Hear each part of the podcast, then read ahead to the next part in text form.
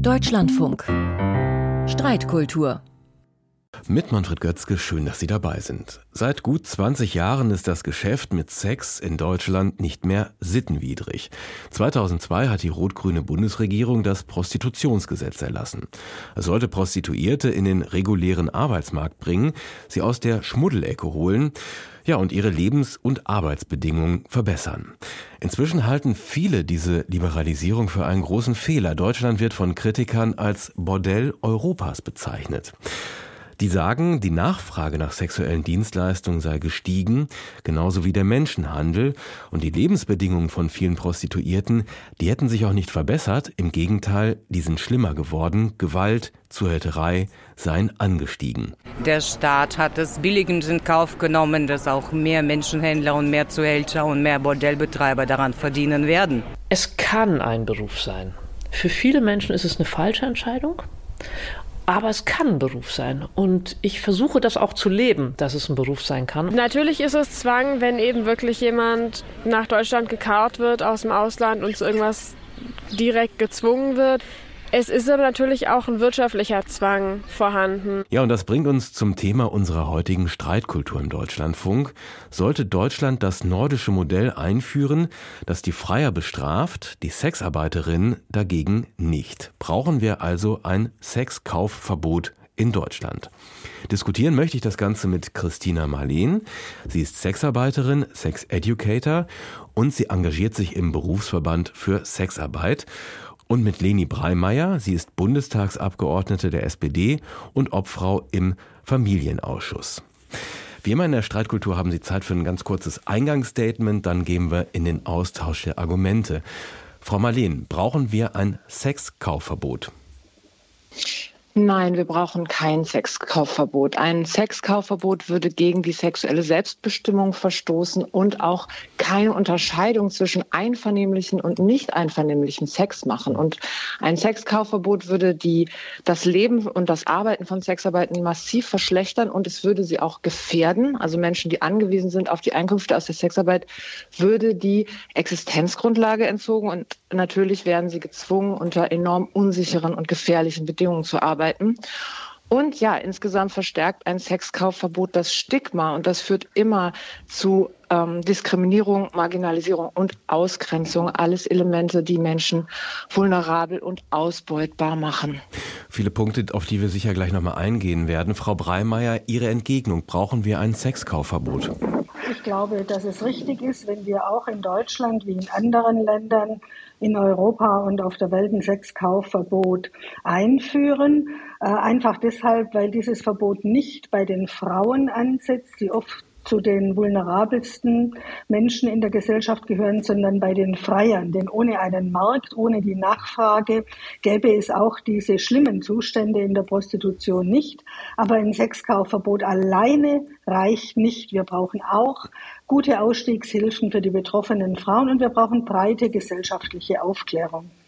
Aber warum ähm, wollen Sie Sexarbeiterinnen wie Frau Marleen, die ja nicht hier wäre, wenn sie ihren Job nicht freiwillig und gerne machen würde, das Leben schwer machen? Ich will Frau Marleen nicht das Leben schwer machen, aber Frau Marleen äh, spricht nicht für die ganz, ganz, ganz, ganz, ganz große Gruppe äh, der Frauen in der Prostitution in Deutschland. Die Frauen in der Prostitution in Deutschland sind ganz überwiegend Frauen aus dem Ausland, aus Osteuropa, aus Südosteuropa, aus Afrika, zunehmend auch aus China, äh, die sicherlich nicht freiwillig hier sind und die hier massiv ausgebeutet werden. Äh, und Frau Marleen gehört zu einem kleinen Prozentbereich an Frauen, äh, die sagen, sie machen es freiwillig und selbstbestimmt. Das spreche ich Ihnen auch nicht ab. Aber diese Freiwilligkeit und Selbstbestimmtheit in diesem minimalen Bereich, das ist im Grunde genommen der Humus, auf dem der Menschenhandel und die Ausbeutung aller anderen Frauen in dem Bereich blüht.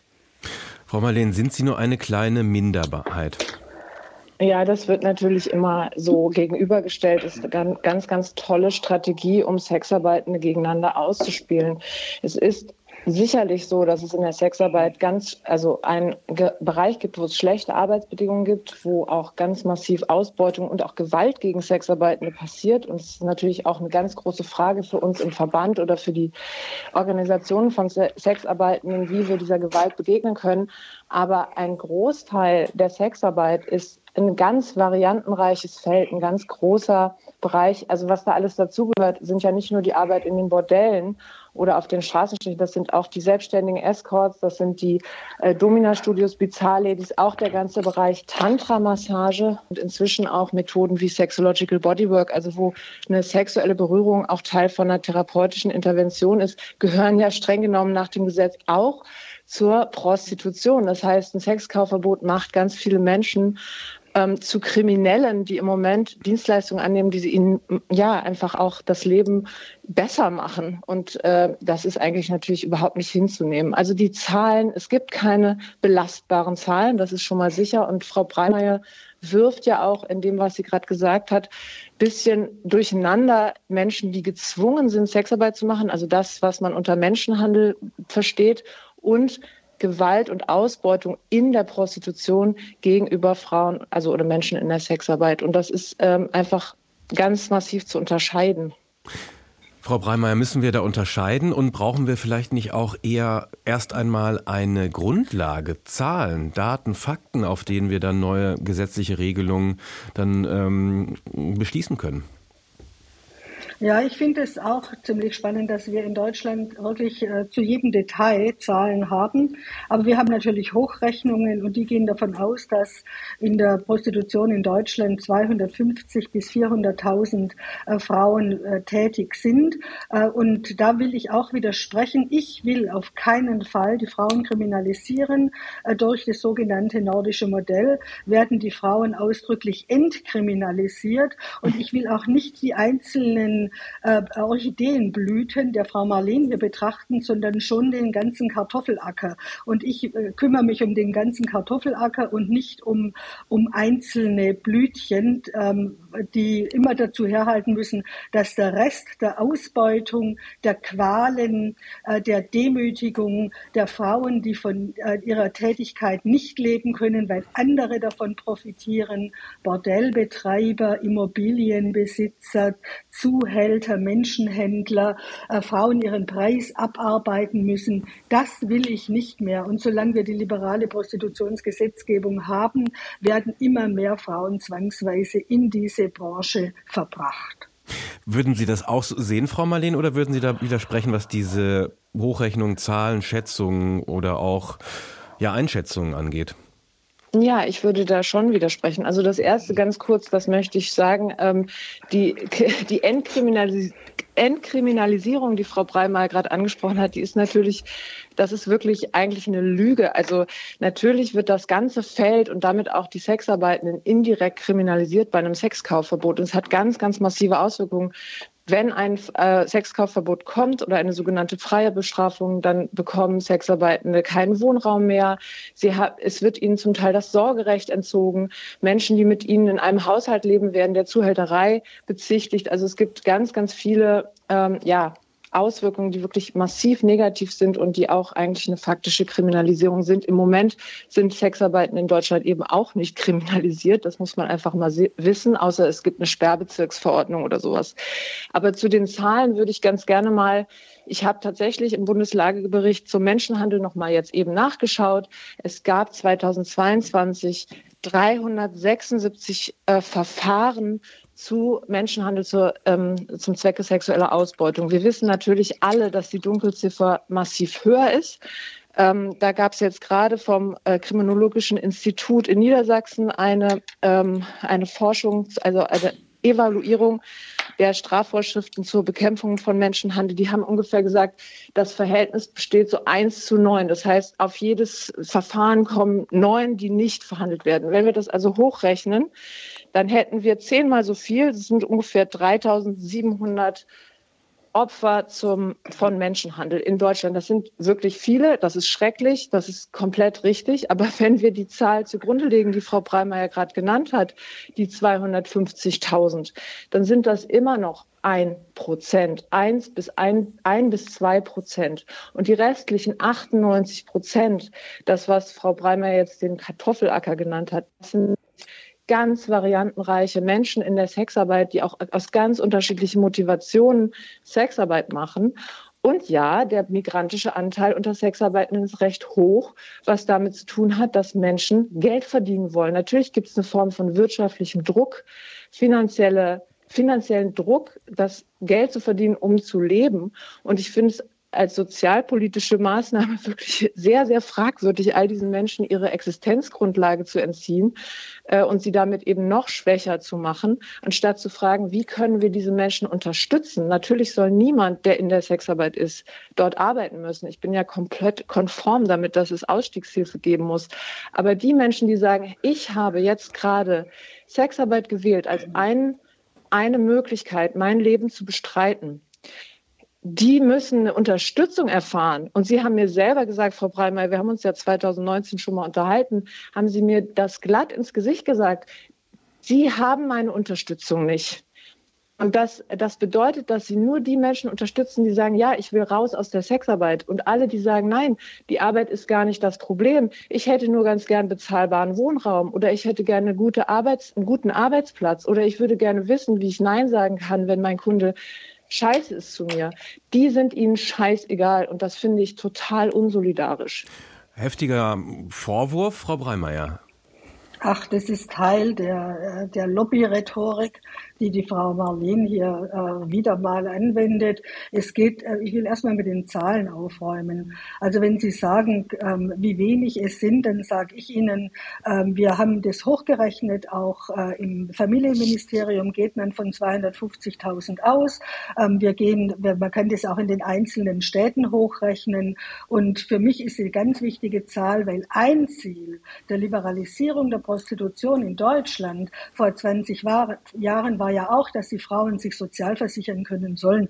Und wir haben keine 100 sozialversicherten Frauen in der Prostitution in Deutschland. Und die Frauen, äh, die wir betreuen, auch von meinem Verein Sisters zum Beispiel, die sind allesamt nicht krankenversichert und haben schwerste körperliche und seelische Schäden. Und äh, Ausstiegshilfen anzubieten, ohne dass gleichzeitig die Nachfrage begrenzt wird, das ist komplett unsinnig, weil dann bekommen wir, die wir Ausstiegsarbeit machen, die zerstörten äh, äh Frauen, ähm, äh, zum, zu, zur Therapie und zu, für Arbeit suchen äh, und die Menschenhändler und Zuhälter äh, liefern dann äh, immer, immer weiter nach. Ausstiegshilfen ohne Sexkaufverbot macht keinen Sinn. Aber Sie müssen sich auch fragen lassen, sagen Sie mir einen zweiten Beruf in Deutschland, Friseurin, Krankenschwester, Verkäuferin, Juristin, der Ausstiegshilfen braucht, daran merkt man doch schon, wie irre, äh, wie schlimm diese Tätigkeit ist. In welchem anderen Beruf soll der Staat Ausstiegshilfen anbieten? Ich würde sagen, Frau Marleen findet Ihren Beruf ja nicht schlimm, hm. sonst wird sie sich ja nicht auch in dem Berufsverband engagieren. Ja, und ich war natürlich ist das.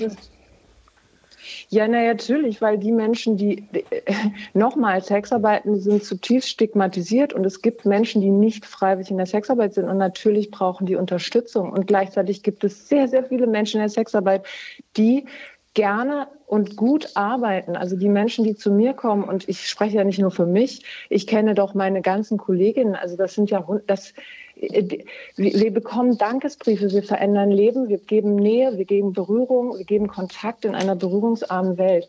Und das, das gebührt Respekt. Das ist das Erste, was Sexarbeitende verdienen. Respekt und Anerkennung. Und natürlich, wie gesagt, jede Person, also das, nochmal, was, was sind denn die Gründe für Gewalt? Und zwar im bezahlten und nicht im, im nicht bezahlten Sex. Es tut ja immer so, als wäre es nur in der Sexarbeit schlimm.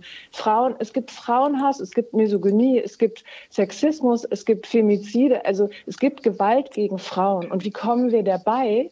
Indem wir Menschen stärken, indem wir Selbstbewusstsein stärken, indem wir Ressourcen stärken, indem wir Rechte geben, indem wir den Menschen vermitteln, welche Rechte sie haben. Und wenn Menschen im Untergrund arbeiten müssen, ja, dann haben sie das nicht mehr. Menschen, die zum Beispiel Migrantinnen haben ganz häufig Angst vor, Poli vor der Polizei. Da gibt es keine große Bereitschaft, sich mitzuteilen. Wenn ich aber weiß, hey, ich bekomme hier Unterstützung, ich habe erstmal, ich habe hier einen Boden, das habe ich nämlich. Warum kann ich denn so arbeiten? Weil die Menschen, die zu mir kommen, wissen, hey, wenn ich hier eine Dienstleistung anbiete, ist eine tolle Sache. Es wäre nicht so toll, wenn ich Marleen über die Grenze gehe. Das wissen die. Das mhm. können die unterscheiden. Und das kann jemand nicht mehr unterscheiden, wenn wir das Sexkauf haben, weil jemand, der dann eine Sexarbeitende aufsucht, ist bereits kriminell. Das ist doch Wahnsinn. Frau Breimeyer, das, das, ist ja, das ist ja, das ist ja ähm, ein sehr starker Kritikpunkt an dem Sexkaufverbot, dass das Ganze dann in den Untergrund wandert und die Frauen, die Sexarbeiterinnen, die Prostituierten dann viel weniger geschützt sind und ähm, ja dann auch tatsächlich irgendwie doch kriminalisiert werden. Was sagen Sie dazu? Naja, ich sage, ähm, in den Ländern, die ein Sexkaufverbot haben, eingebettet in das sogenannte nordische Modell mit freier Bestrafung, äh, mit Ausstiegshilfen, ähm, dort haben die Länder insgesamt deutlich weniger Frauen in der Prostitution. Das bestätigen auch alle Zahlen. Mir geht es ja schon mal darum, dass wir insgesamt weniger haben. Und diese ähm, und, und bei uns findet, im, äh, findet der Untergrund im Hellfeld statt. Bei uns sind die Frauen, äh, die werden in, in Südosteuropa angeworben, ähm, kommen als Küchenhilfe nach Deutschland, dann sitzen sie im Auto, dann wird ihnen der Pass abgenommen und das Handy, dann landen sie hier im Bordell und alles ist fein und legal. Bei uns finden die großen Sauereien im Hellfeld statt. Wir brauchen keine Angst davor haben, dass irgendwas im Untergrund geht. Aber wenn ich sehe, ähm, wenn ich, wenn ich weiß, dass ähm, im Untergrund was stattfindet, dann, äh, wenn der Freier die, Fra die Frau findet, dann findet auch die Polizei den Freier. Das findet auch viel im Internet statt inzwischen. Da braucht man natürlich auch ähm, viel Qualifikation dazu. Aber dieses Argument ist kein starkes. Ähm, Europol schreibt uns ins Stammbuch, Deutschland ist das Zielland für Menschenhandel zum Zweck der sexuellen Ausbeutung in Europa und in der Welt. Wir haben auf der Welt inzwischen einen Ruf wie Thailand. Und deshalb verfängt dieses, ach, dann geht alles im Untergrund nicht, weil bei uns die, die Sauereien, die Demütigungen alle im Hellfeld stattfinden. Frau Marleen, jetzt gibt es ja tatsächlich diese Problematik, dass äh, Frauen aus Osteuropa hierher kommen, auch unter falschen Versprechungen und dann als Zwangsprostituierte hier arbeiten müssen. Gäbe es oder sehen Sie eine Möglichkeit, dass Sie Ihren Beruf so weitermachen können, wie Sie das jetzt machen? Und dieser andere Bereich, Frauen, die gezwungen werden, diesen Menschenhandel dann doch einzudämmen? Also ich bin keine Menschenhandelsexpertin, aber ich kann sagen, dass es jetzt mehrere Studien gab zur Auswertung des nordischen Modells in Schweden, Norwegen und Finnland, sowie auch Auswertungen äh, des frisch eingeführten nordischen Modells in Frankreich. Und alle sagen, sowohl die die Auswertung der Nichtregierungsorganisationen als auch die der Regierung, dass das nordische Modell zum Beispiel bei der Bekämpfung von Menschenhandel Handel mangelhaft ist. Eine Studie sagt auch, dass die meisten Menschen in der Sexarbeit über 90 Prozent nicht von Menschenhandel betroffen sind. Ich komme noch mal da, also ich sage das noch mal. Die Zahl ist hoch. 3000 Menschen sind garantiert zu viel, aber gerechnet an 200.000 ist das nicht angemessen. Das würden wir in keinem, Entschuldigung, in der Pflege, in der Landwirtschaft, in der Gastronomie, im, auf dem Bau werden Menschen systematisch ausgebeutet. Sie haben Jobs, die, die sie physisch und psychisch ausbeuten. Und trotzdem kommt niemand auf die Idee, den, ähm, den, die Landwirtschaft zu verbieten. Natürlich, äh, das ist verstörend, dass Menschen für, also aus wirtschaftlicher Not Jobs annehmen, die nicht okay sind. Aber es ist eine Entscheidung. Ich finde es eine so paternalistische Geste, all diesen Menschen zu unterstellen, sie seien alle ähm, sozusagen nur verschleppt worden. Das sind aktive Entscheidungen. Das sind die Entscheidungen von Menschen, die wissen, sie können in ihrem Heimatland mit ihrem Beruf nicht so viel Geld verdienen wie in einer Woche im Bordell in Deutschland. Und es ist eine legitime Entscheidung, das zu tun. Und nochmal, da, da braucht es Unterstützung, dass die einen sicheren und guten Arbeitsplatz haben. Ihnen das zu verbieten hilft nicht. Und ich möchte noch was sagen. Und zwar das nordische Modell hat ganz massive schlechte Auswirkungen auf Sexarbeitende. Es gibt mehr Gewalt gegen Sexarbeitende. Das ist nachweislich, sagen mehrere Studien in, Nor in Schweden, Norwegen und so weiter. Das wird als ähm, Kollateralschaden hingenommen von den Regierungen. Ähm, es gibt eine geschwächte Verhandlungsposition gegenüber den Kundinnen. Es gibt keinen Zugriff mehr auf Hilfsangebote. Es gibt mehr Diskriminierung und es gibt auch keine Vernetzung. Also man muss sich vorstellen, ich kann mich mit meinen Kolleginnen darüber austauschen, was mir passiert. Ich kann auch mal sagen, hey, wir können uns gegenseitig sagen, welche Kunden nicht okay mhm. sind. Das ist alles verboten. Wir müssen heimlich arbeiten. Es geht unheimlich viel Energie darauf. Ja, Entschuldigung, ich möchte jetzt zu Ende sprechen. Die Kunden zu schützen, die bei uns sind und damit können wir uns selber nicht mehr schützen. Also es hat wirklich, äh, die, die Rate der STIs, der, der Geschlechtskrankheiten hat nachweislich zugenommen. Viel, da gibt viele, es mehrere, viele Punkte, viele Punkte, ja. auf äh, die Frau Breimeyer Stopp, jetzt auch Herr noch... Götzke, ja? durfte, ich, durfte kurz mal husten? Ich wollte Sie nicht unterbrechen, ich muss einfach husten. Entschuldigung dafür. So, ja, also sorry. viele Punkte, die Frau Marleen genannt hat, äh, die gegen das nordische Modell sprechen. Was sagen Sie dazu?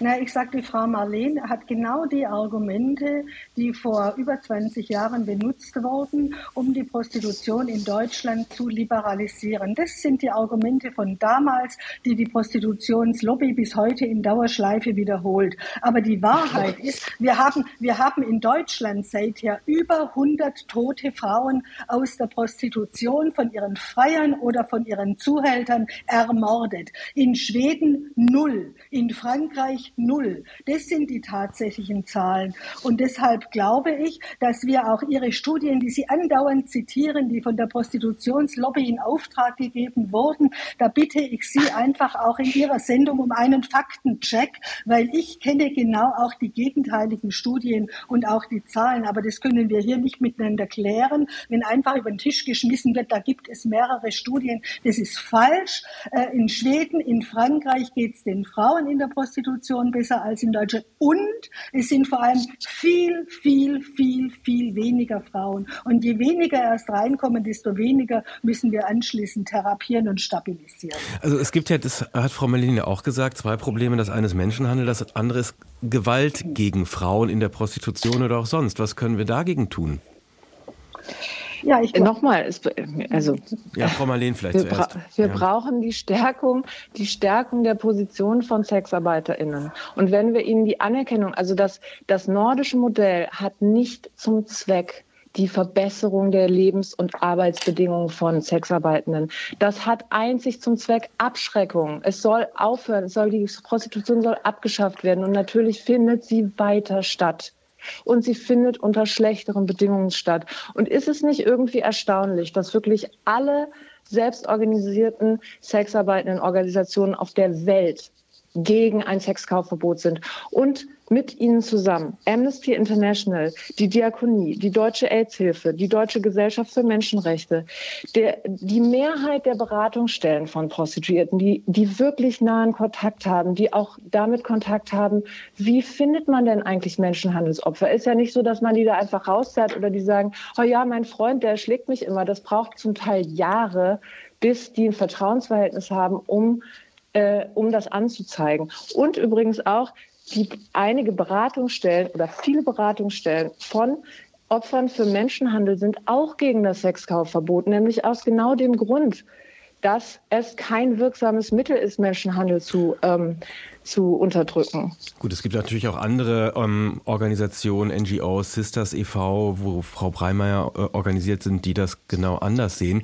Wir sind jetzt fast am Ende unserer Diskussion angekommen. Mich würde wie immer in dieser Runde interessieren, ob Sie vielleicht nicht doch ein Argument, ein Gedanke Ihres Gegenübers doch überzeugt hat in dieser sehr kontroversen äh, Runde. Frau Breimeyer, gibt es so einen Punkt, wo Sie sagen, na ja, da hat Frau Marlene vielleicht doch recht? Ich muss jetzt richtig nachdenken, weil ich jetzt auch nicht unhöflich sein will. Ähm, ja, tatsächlich nicht. Ich würde ihr einfach mitgeben, dass sie sich die Studien anschaut, die im letzten Jahr zum Thema erschienen sind. Gut, das ist eindeutig nicht so, dass sie, dass sie da einen Gedanke überzeugt hat. Äh, Frau Marleen, wie ist es bei Ihnen? Also mich hat jetzt wirklich kein Gedanke überzeugt, aber wo wir natürlich an einem Strang ziehen, ist die Frage, wie kann man zum Beispiel die Gewalt gegen Sexarbeiten eindämmen und wie kann man Sexarbeitenden ein besseres, also das ist vielleicht nicht Frau Breimeyers Ziel, tatsächlich die Lebens- und Arbeitsbedingungen von SexarbeiterInnen zu verbessern, aber das ist das, ja, worum es eigentlich gehen soll. Ja, und das war die Streitkultur an diesem Samstag. Brauchen wir ein Sexkaufverbot? Das war heute unser Thema. Vielen Dank für die kontroverse Diskussion an die SPD-Bundestagsabgeordnete und Familienpolitikerin Leni Breimeyer und an Christina Marleen, Sexarbeiterin, Sex-Educator. Sie engagiert sich im Berufsverband Sexarbeit. Die Sendung können Sie wie alle unsere Sendungen nachhören, wenn Sie mögen, in der DLF Audiothek App. Mein Name ist Manfred Götzke. Danke fürs Zuhören bis hierhin und noch ein schönes Wochenende.